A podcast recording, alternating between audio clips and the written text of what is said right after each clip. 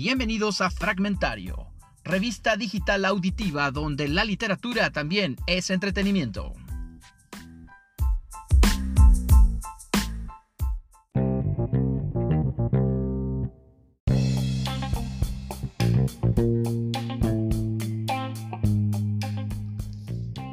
Fragmento literario.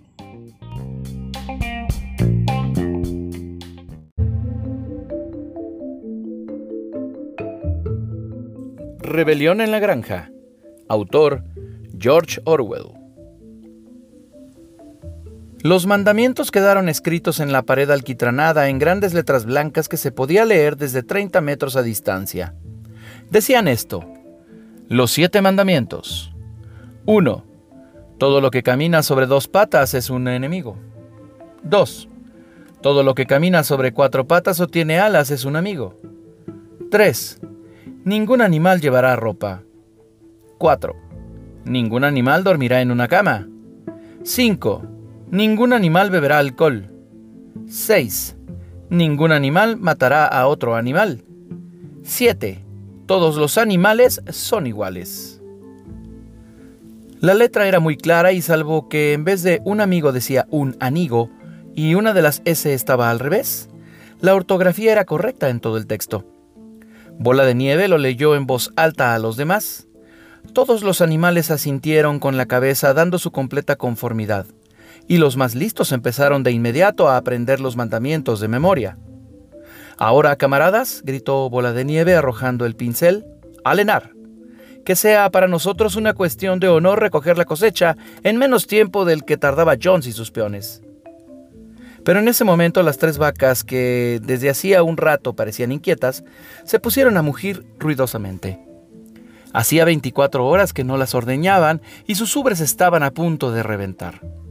Después de pensar un poco, los cerdos mandaron a buscar cubos y ordeñaron a las vacas con bastante éxito porque sus pezuñas estaban bastante bien adaptadas para esa tarea. Pronto, Hubo cinco cubos de espumosa y cremosa leche, que muchos de los animales miraban con considerable interés.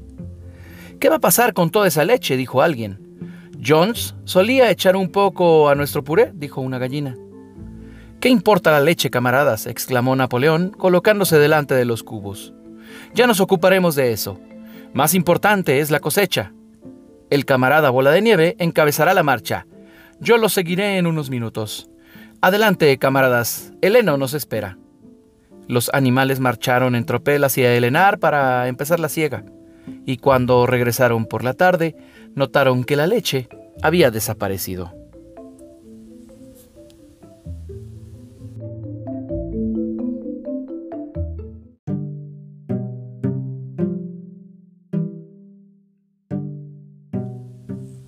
George Orwell nació en Motihari, India, en el año de 1903. Su nombre real era Eric Arthur Blur. Fue novelista, ensayista brillante y maestro de periodistas. Podría decirse que su breve vida resume los sueños y las pesadillas del mundo occidental en el siglo XX. Nació en la India británica en el seno de una familia de clase media. Estudió con una beca en el exclusivo colegio Eton. Sirvió en la policía imperial en ultramar a su regreso, fue a la Inglaterra rural y empezó allí el ejercicio de la docencia. Escribió sobre la clase obrera inglesa y la explotación. Recogió su experiencia combatiendo el fascismo en la turbulenta Guerra Civil Española. Empezó a vislumbrar en la convalecencia posterior el derrumbe del viejo mundo. Colaboró en la BBC durante la Segunda Guerra Mundial y se consagró en el Tribune y en The Observer como uno de los mejores prosistas en lengua inglesa. Entre su vasta producción ensayística destaca El león y el unicornio y otros ensayos en 1940.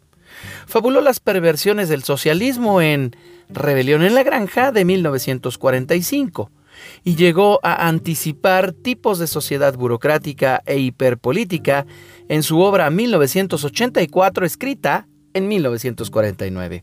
A pesar de su temprana muerte, se le sigue considerando la conciencia de una generación y una de las voces más lúcidas que se han alzado contra toda clase de totalitarismos. Murió en Londres en el año de 1950 de tuberculosis. Yo soy Mike Granados y esta fue la bio de George Orwell en Fragmentario.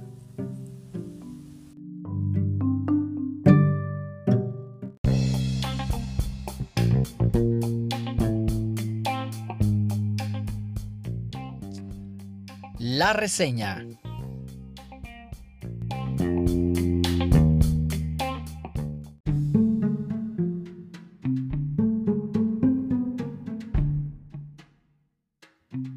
Hola, soy Alejandra Maraveles y les voy a hablar de Flash Forward, escrita por Robert J. Sawyer.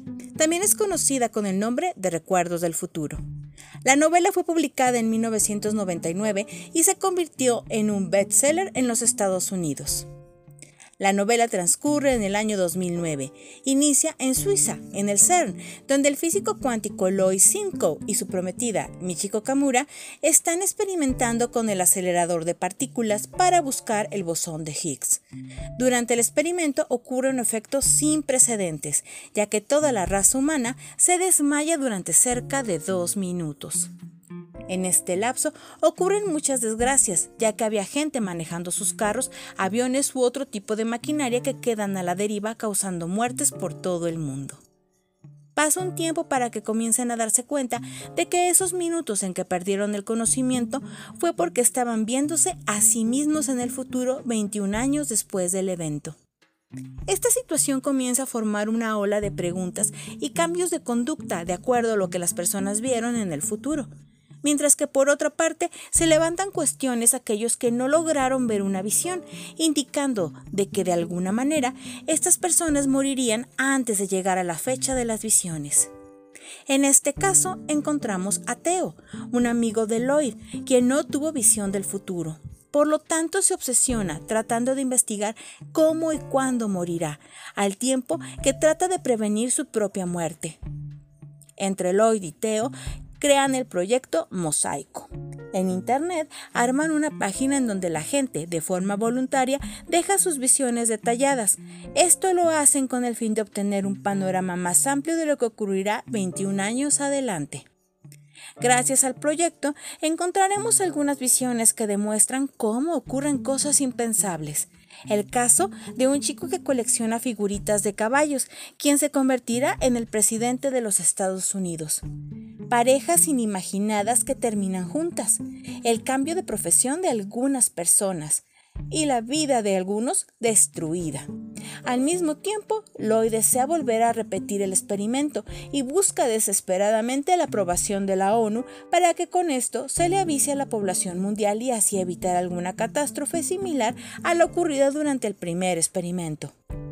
La novela fue adaptada a una serie de televisión en el año 2009, con algunos cambios sustanciales.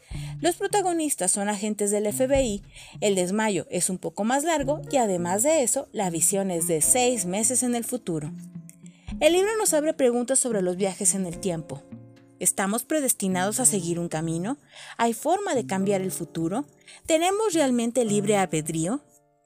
La historia, además de abrir muchas interrogantes, te presenta este panorama donde la población entera sabe qué ocurrirá con sus vidas, algunos deseando que llegue ese momento, mientras que otros harán lo imposible para que esto no suceda, dejando al descubierto los aspectos más íntimos de la condición humana.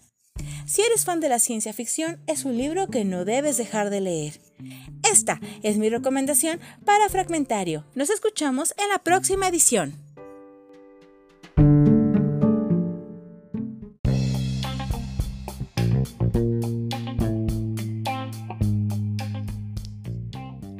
En fragmentario.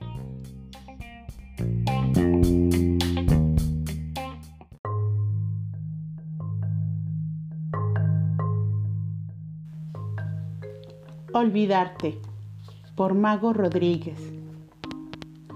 El diablo no me deja olvidarte. Hace que te sueñe cada noche de sábado. Tan puntual es el sueño como tú cuando llegabas a nuestras citas. Hace que te vea alegre, que escuche tu voz cuando me cantabas al oído una melodía romántica del tiempo de nuestros abuelos.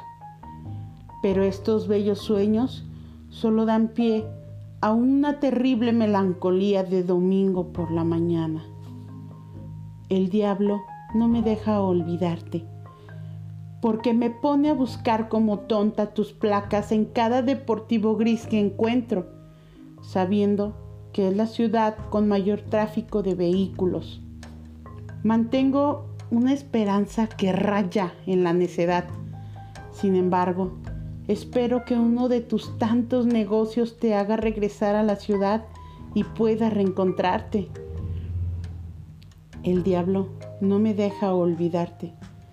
Promete que cada pastel y galleta serán tan dulces como tus besos. Por eso voy de un local a otro, probando todos los sabores. Frambuesa, avellana, vainilla, tres chocolates. No, ninguno se equipara con lo azucarado de tus brazos y lo empalagosa de tu boca. Sé que no te gustaría ver mi abultado vientre. Estoy segura que te molestaría saber que me convertí en una aficionada catadora de bizcochos en lugar de continuar con el doctorado como me aconsejaste. El diablo no me deja olvidarte, porque fue Dios el que te llenó de bendiciones y te hizo abandonar la ciudad y abandonarme a mí.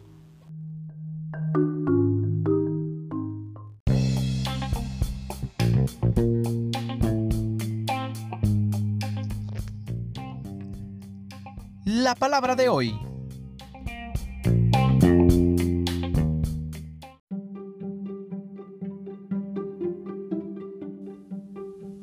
Tropel. Muchedumbre que se mueve en desorden ruidoso. Anoche pasé por el estadio en el partido final. La gente salía en tropel.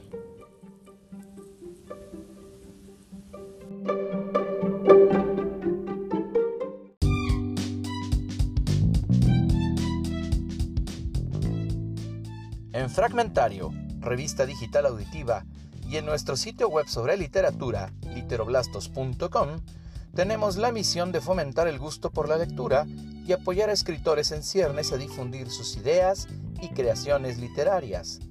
Para continuar con esta labor, tu ayuda es muy importante. Si tú quieres ser uno de nuestros patrocinadores en este proyecto, contáctanos en los correos fragmentario.podcast.gmail.com y literoblastosoficial.gmail.com.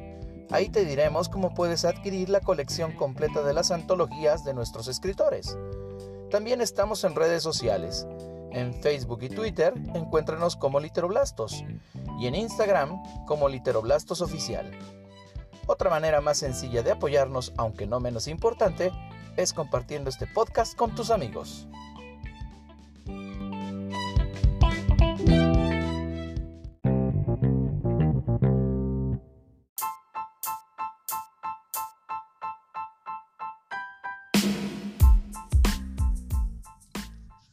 En Fragmentario somos May Granados, Alejandra Maraveles y Mago Rodríguez en colaboración con Grupo de Escritores Literoblastos.